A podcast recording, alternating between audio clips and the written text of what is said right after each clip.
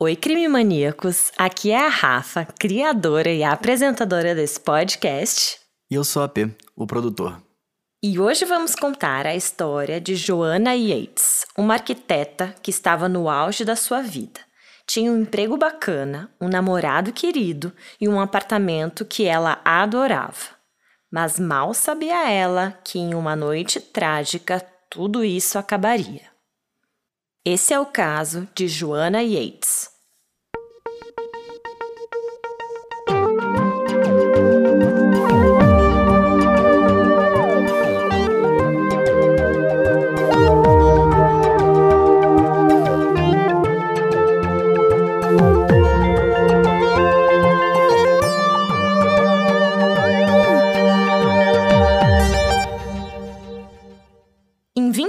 Dezembro de 2010, o engenheiro holandês Vincent Tabak e sua namorada Tânia estavam em seu apartamento em Bristol, no sudoeste da Inglaterra. Era Natal, então eles estavam naquele ritual de abrir os presentes, quando ficaram sabendo de uma notícia terrível. A vizinha deles, Joanna Yates, de 25 anos, tinha sido encontrada morta. O corpo dela foi descoberto por um casal que estava passeando com seus cachorros naquele dia frio, na beira da estrada em Felland, praticamente congelado, coberto de folhas e neve. O local ficava próximo a um campo de golfe e a apenas 5 quilômetros do apartamento de Joanna. Joanna Claire Yates nasceu em 19 de abril de 1985 em Hampshire, uma cidade a uma hora e meia de Londres, na Inglaterra. Na época da escola, ela era uma aluna que sempre tirava notas boas e durante a faculdade foi uma das melhores da sala em seu curso de arquitetura. Depois que terminou seus estudos, ela não estava satisfeita e foi atrás de mais. Fez uma pós-graduação em paisagismo na Universidade de Gloucestershire. Em dezembro de 2008, Joanna conheceu o arquiteto Greg, dois anos mais velho do que ela, na empresa em que trabalhavam na época. Os dois foram morar juntos em 2009 e se estabeleceram em Bristol quando a empresa que trabalhavam mudou a sede para lá. Um pouco depois, Joana recebeu uma oferta de emprego melhor e foi trabalhar para uma outra empresa de arquitetura na mesma cidade. Em outubro de 2010, com as coisas indo muito bem para os dois, eles se mudaram para um flat na Kennington Road, número 44.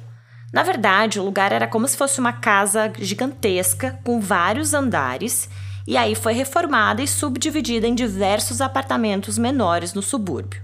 Era uma região super segura e tranquila.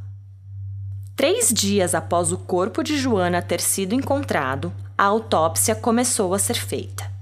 O médico legista teve que esperar para iniciar o processo porque o corpo estava totalmente congelado. Inclusive, os investigadores se questionaram se Joana teria morrido congelada porque não tinham feridas visíveis. E com essa autópsia, conseguiram descobrir qual foi a causa da morte? Sim, AP, conseguiram. Após um exame completo, ficou determinado que ela havia sido morta por estrangulamento. E apesar da blusa dela estar levantada, não havia sinais de que ela tinha sido abusada sexualmente antes de morrer. Desde quando a polícia soube do caso, ficou intrigada. Como uma garota jovem que aparentemente não tinha inimigos aparece morta tão próximo da sua própria casa?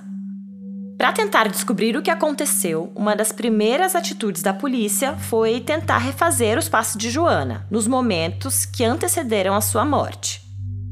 Eles descobriram que no dia 17 de dezembro ela encontrou alguns amigos no final do dia para beber uns drinks em um pub chamado Bristol Ram, na Park Street. Durante o encontro, ela comentou que não estava muito animada para o final de semana, já que o namorado dela, o Greg, estava fora da cidade e esse seria o primeiro fim de semana no novo apartamento que ela passaria sem ele. Ah, verdade, porque até aqui eles só estavam nesse novo apartamento por um pouquinho mais de dois meses, né? Exato. Mas ela não fez muito drama também, porque ela disse aos amigos que iria aproveitar o tempo sozinha para cozinhar e preparar a casa para uma festa que dariam na semana seguinte. Ela saiu do bar por volta de 8 da noite e voltou para casa caminhando, um trajeto que leva mais ou menos 30 minutos.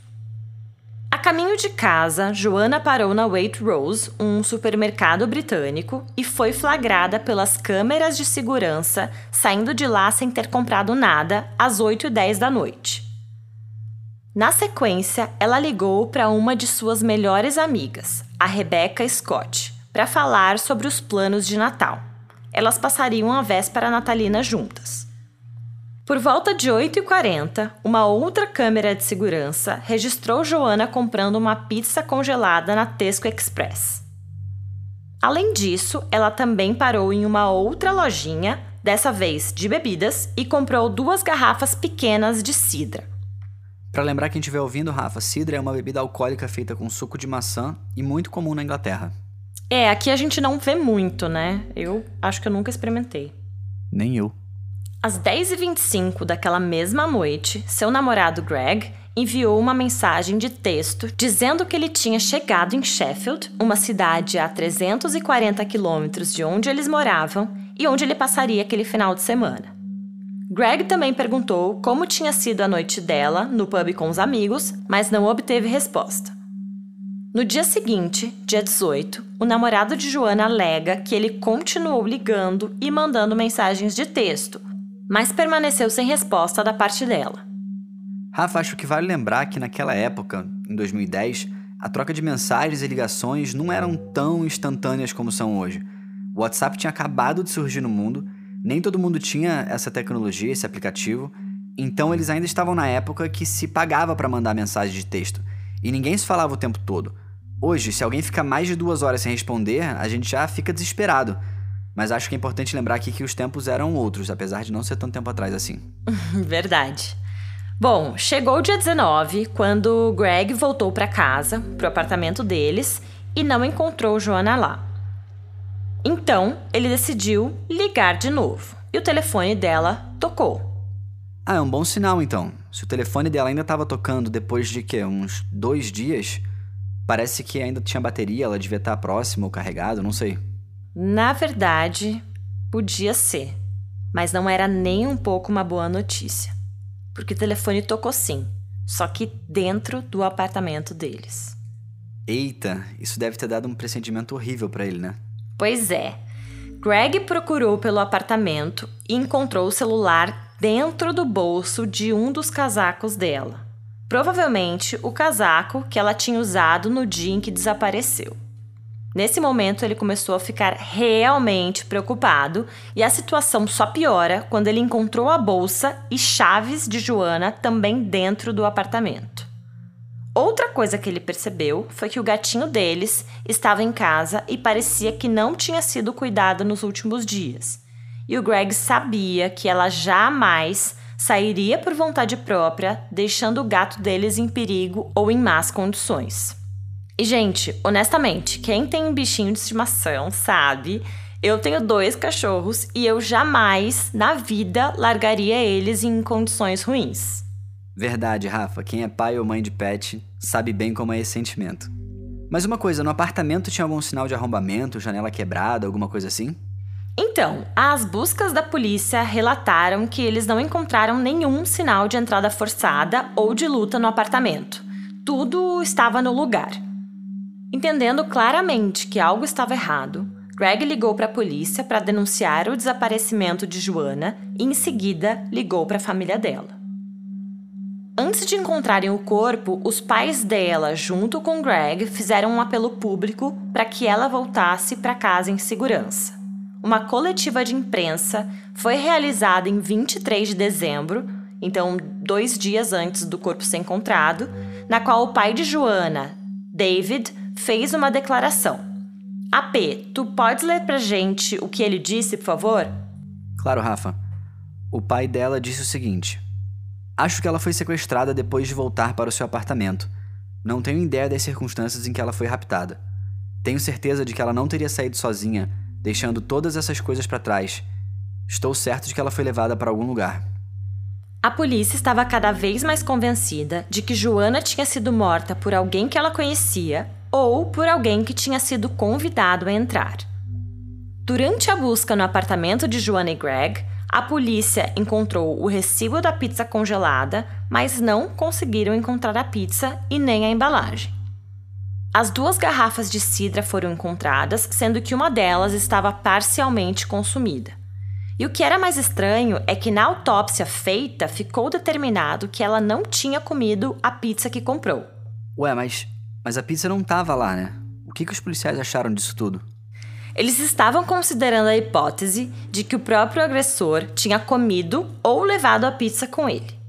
Os investigadores montaram uma força-tarefa chamada Operação Braid para tentar encontrar esse assassino. A operação contou com 80 pessoas, entre detetives e apoio administrativo, e acabou sendo uma das maiores operações policiais da história da região. O inspetor-chefe Phil Jones foi o líder dessa investigação e invocou o público a apresentar qualquer pista que pudesse estar conectada com o caso. Ele chamou atenção especialmente a possíveis testemunhas, tanto do dia do crime como para o dia em que o corpo dela foi encontrado. O investigador também relatou que, após esse pedido, a polícia local foi inundada com centenas de telefonemas. Uma testemunha relatou que na noite do desaparecimento, ela estava em uma festa em um prédio vizinho ao de Joana. E ela disse que um pouco depois das nove da noite, ouviu gritos vindos da direção do apartamento. Outro vizinho que morava atrás do apartamento de Joana disse ter escutado uma mulher gritar "me ajude" naquela noite, mas ele não lembrava que horas que teria sido aquilo. Os oficiais examinaram pistas, mais de 100 horas de vídeos de câmeras de segurança e um total de 293 toneladas de lixo e entulho coletadas próximo ao apartamento de Joana.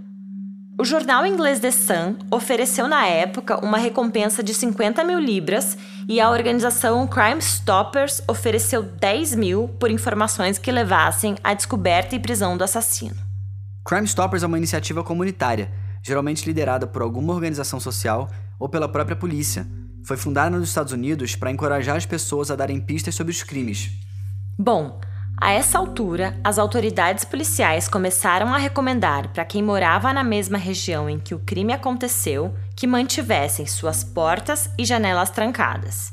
E principalmente que as mulheres não andassem sozinhas à noite.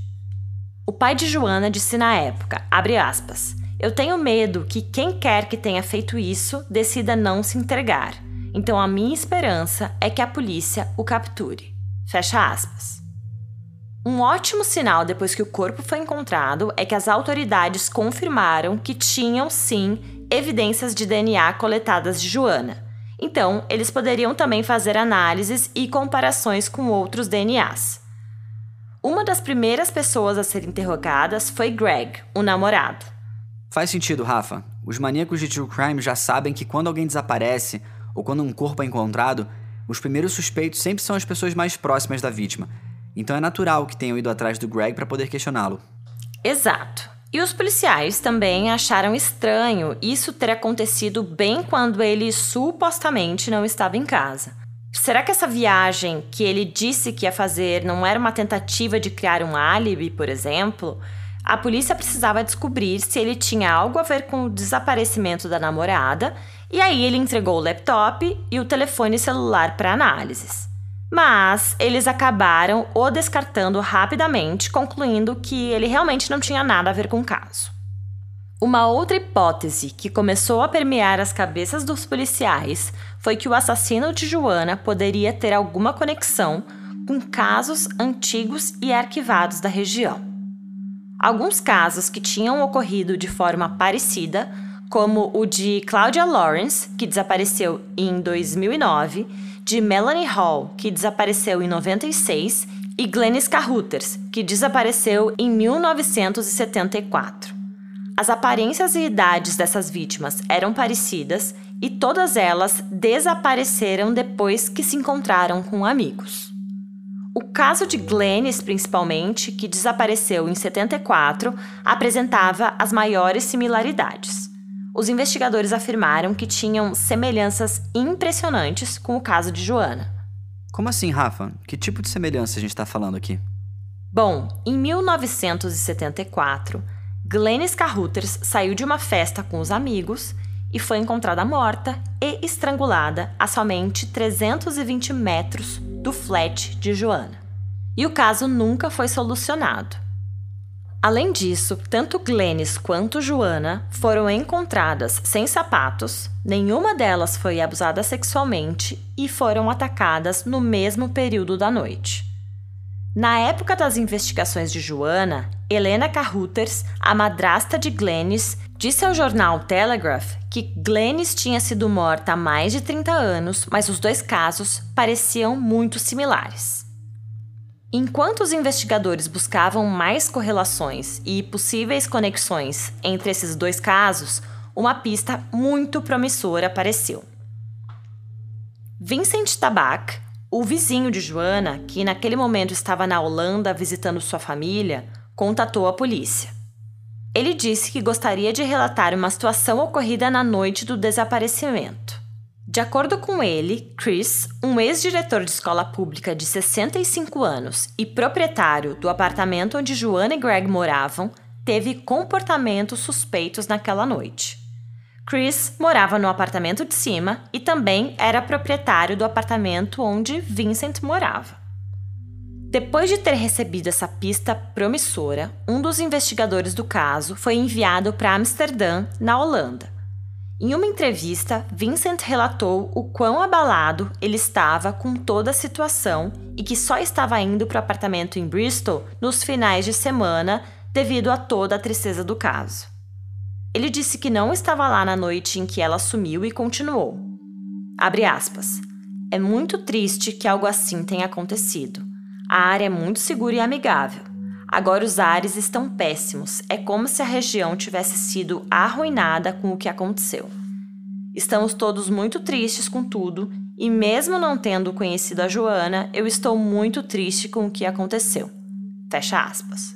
Ao chegar em Amsterdã, o investigador conversou com Vincent por mais de seis horas em um hotel perto do aeroporto.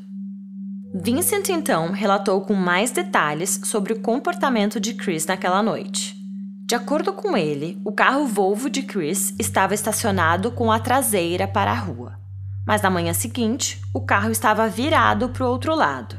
E tudo indicava que Chris tinha movido seu carro durante a mesma noite em que Joana desapareceu. Vincent também cooperou com a polícia, cedendo uma amostra de DNA e digitais, para que pudessem ser eliminadas caso fossem encontradas no prédio deles. Então, no dia 30 de dezembro, um pouco depois das 7 da manhã, Chris recebeu uma visita no flat dele. Era a polícia dizendo: Chris, precisamos de uma ajuda sua. E assim que ele abriu a porta, foi imediatamente preso suspeito de assassinato. Ele foi interrogado por três dias, amostras de DNA foram retiradas e a polícia revistou todo o flat dele. Retiraram todas as roupas do armário para que fossem examinadas, além de objetos pessoais e outras coisas que pudessem conter alguma pista. A imprensa foi a loucura. Será que eles estavam perto de solucionar o caso? Nesse período, alguns relatos sobre Chris vieram à tona nos tabloides ingleses. Os tabloides ingleses até hoje não perdoam, né, Rafa? Mas que tipo de relatos eram esses? Olha, ele foi capa de pelo menos oito tabloides, todos trazendo aspectos bem suspeitos. O Daily Mail, por exemplo, colocou ele em primeira página dizendo, abre aspas, esse é o homem que tem a chave para o assassinato de Joana? Fecha aspas. Os tabloides também afirmaram que ele era temperamental, na época em que trabalhava na escola, jogava coisas na sala de aula e que convidava alunos para sua casa. Diziam também que ele era descuidado, sujo e tinha atitudes grosseiras e dominadoras. O jornal The Sun colocou ele na capa também em uma foto onde ele estava com cabelo azul que dizia, aspas, o apelido do suspeito e ex-diretor de escola é Senhor Esquisito. Fecha aspas. A matéria dizia que ele era pavoroso, solitário, tinha um cabelo azul e vivia fazendo comentários sexuais para os alunos. Também relatava que o suspeito de assassinato de Joanna Yates, Chris, tinha sido considerado excêntrico e assustador por ex-alunos e colegas. Ele foi descrito pela imprensa como volátil, mórbido e sexualmente reprimido. Além disso, ele conhecia os movimentos dos seus inquilinos e tinha acesso ao apartamento de Joana. Bom, então a polícia acreditava que estava no caminho certo, né? Sim, mas o problema é que não havia evidências suficientes ainda para acusá-lo formalmente. Então, a polícia teve que ficar concedendo aquelas extensões para deixá-lo sob custódia enquanto fazia suas análises forenses. Em seguida, o chefe da investigação disse que uma das meias de Joana estava faltando quando ela foi encontrada. E depois de fazer as buscas, essa meia ainda não tinha sido localizada. Os investigadores acreditavam que ou havia caído quando ela estava sendo transportada, ou o assassino guardou a meia como lembrança. Então, em janeiro, finalmente saiu um resultado de teste de DNA que mudaria todo o rumo dessa investigação. Eles compararam o perfil de DNA que haviam tirado do corpo de Joana com os DNAs de alguns suspeitos e conseguiram um compatível. Esse DNA era de ninguém mais, ninguém menos do que de Vincent Tabak. Nossa, o vizinho testemunha, aquele que tinha acusado o Chris. Exatamente, AP. O DNA compatível de Vincent veio da calça jeans de Joana, da área de trás dos joelhos. Parecia que Vincent a tinha carregado por cima do ombro em algum momento, deixando o seu DNA para trás. Os investigadores também conseguiram comparar fibras do casaco e do carro dele com as do corpo de Joana. Eles começaram a suspeitar de Vincent justamente quando ele fez a denúncia contra Chris. Ele pareceu extremamente interessado nos detalhes forenses da investigação e, além disso, ele contou versões um pouco diferentes sobre os ocorridos daquela noite. Eles também disseram que, dias depois do assassinato, Vincent pesquisou online por informações sobre quanto tempo leva para um corpo se decompor. É, isso é meio estranho mesmo, né? Eu sei que a gente tem essas curiosidades de vez em quando, sobretudo nós crime maníacos, mas o timing aqui não ajudou o Vincent. Exato, esquisitíssimo. E uma busca em seu apartamento e computador revelou um homem muito diferente daquele que ele tentou retratar em público. O histórico do seu navegador mostrou que ele gostava de assistir pornografia na internet que mostrava homens controlando mulheres violentamente incluindo mulheres sendo sufocadas e abusadas fisicamente. Um dos vídeos que os investigadores encontraram mostrou uma mulher muito parecida com Joana. No vídeo, a mulher é vista levantando a blusa rosa para expor os seios, e quando Joana foi encontrada, ela estava usando uma blusa rosa que tinha sido levantada, expondo os seios dela. Joana teve a infelicidade de cruzar com um assassino frio, a polícia relatou que naquele 17 de dezembro, Vincent forçou a sua entrada pela porta da frente dela e a atacou imediatamente. Baseado nos hematomas do corpo, a promotoria disse que ele a prendeu no chão, a segurou pelo pulso e bateu nela de forma impiedosa. E aí, nesse momento, Vincent entrou em pânico e, ao invés de ligar para a polícia, como qualquer pessoa normal, ele desligou calmamente o forno e tirou a pizza de lá. Então ele carregou o corpo de Joana até o apartamento dele e a colocou no porta-malas do seu Renault Megane cinza. Fibras coletadas de Joana corresponderam com fibras de um casaco preto de Vincent e também com as fibras do carro dele. Ela teve 43 ferimentos na cabeça, pescoço, tronco e braços, incluindo cortes, contusões e um nariz fraturado. O legista disse que sua morte deve ter sido assustadora e extremamente dolorosa. Após ter se livrado do corpo de Joana, a promotoria relatou seus próximos passos. E a naturalidade com que ele fez as coisas depois é o que mais me assustou nesse caso. AP, vou pedir para tu leres comigo o passo a passo do assassino depois dele ter praticado o ato. Vamos lá, Rafa. Às 9h25 da noite, ele enviou uma mensagem de texto para sua namorada, Tanya Morrison, que dizia: Sinto muito a sua falta, é muito chato sem você aqui. Às 10, ele sai do apartamento dele, dirigindo seu carro Renault Megane cinza. Às 10h28, ele entra em um supermercado em Bristol e compra sal do Himalaia, cerveja e batatas fritas. A P imagina, ele matou uma pessoa e sai para comprar cerveja. É muita frieza, gente. Às 10h30, ele manda outra mensagem para a namorada dizendo: Tudo bem, estou tendo uma crise de compras. Eu estava entediado, estou ansioso para ir te buscar.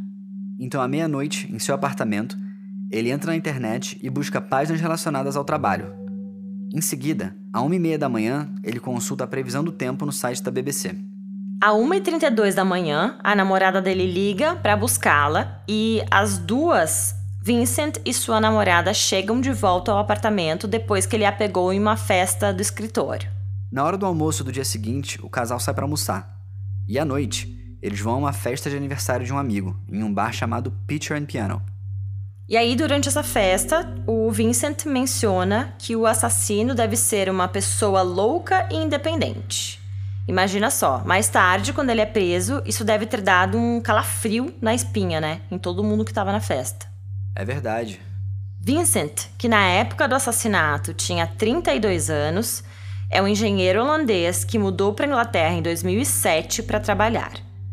Ele é o mais novo de cinco irmãos e foi criado nos arredores de Eindhoven, na Holanda. Um de seus amigos de infância o descreveu como introvertido e inteligente. Ele estudou na Universidade de Tecnologia de Eindhoven e fez um doutorado em arquitetura em áreas públicas. Parece um cara bem normal, né? Exato, mas só parece, né, AP? Outro segredo doentio de Vincent, além do assassinato, claro, era que ele gostava de pornografia infantil. Em seu computador, eles encontraram mais de 100 imagens pornográficas de crianças. Nossa, só piora. Que lixo esse Vincent. Depois de todas essas evidências, a polícia relatou e assumiu que Chris o dono dos apartamentos deles não era mais um suspeito e nem responsável pelo caso. Mas eu queria só citar aqui que desde a sua prisão inicial, como ele foi muito exposto na mídia e nos tabloides, ele teve o seu nome muito danificado na época e até hoje. A reputação dele foi por água abaixo e ele disse que sofreu muito após a cobertura do caso. É, Rafa pareceu exagerado, meio prematuro e até apelativo. Ele nem tinha sido acusado ainda, mas a gente sabe que os tabloides jogam bem baixo. Em 22 de janeiro de 2010, Vincent foi oficialmente acusado do assassinato de Joanna Yates. Ao depor, o detetive disse acreditar que Vincent levou a meia que faltava do pé de Joanna como troféu. Ele acredita também que ele comeu a pizza que Joanna tinha comprado. Em sua defesa, ele tentou amenizar e disse que não a atacou por motivos sexuais. Ele relatou que quando viu Joana, tentou beijá-la forçadamente e aí ela gritou. Os gritos dela o fizeram agarrá-la pelo pescoço para silenciá-la, segurando a sua garganta. E quando ele se deu conta do que tinha feito, entrou em estado de pânico.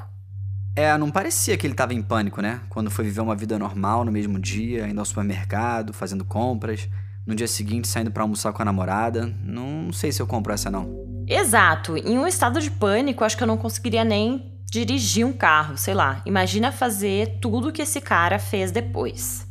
Bom, mesmo sem tê-la abusado sexualmente, o juiz acreditou que Vincent tinha sim motivação sexual ele também disse que o que ele fez foi um ato terrível e maligno contra uma jovem vulnerável. O detetive Phil Jones disse: aspas, Eu gostaria de agradecer à família de Joanna e ao Greg por toda a ajuda durante essas circunstâncias difíceis. O apoio deles à polícia foi e está sendo essencial. Eu também gostaria de agradecer ao público por toda a ajuda e informações que forneceram à polícia além dos moradores de Kennedy Road pela cooperação e paciência. Fecha aspas. Após dois dias de deliberação, o júri considerou Vincent Tabak culpado do assassinato de Joanna Yates. Ele foi condenado à prisão perpétua, tendo que cumprir pelo menos 20 anos de cadeia até ser elegível para a liberdade condicional.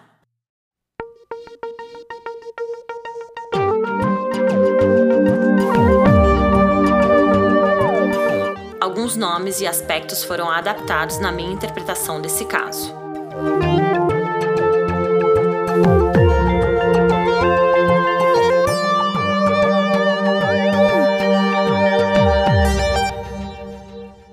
Esse podcast é gravado e editado por Antônio Pedro e é uma produção de Guri Studios.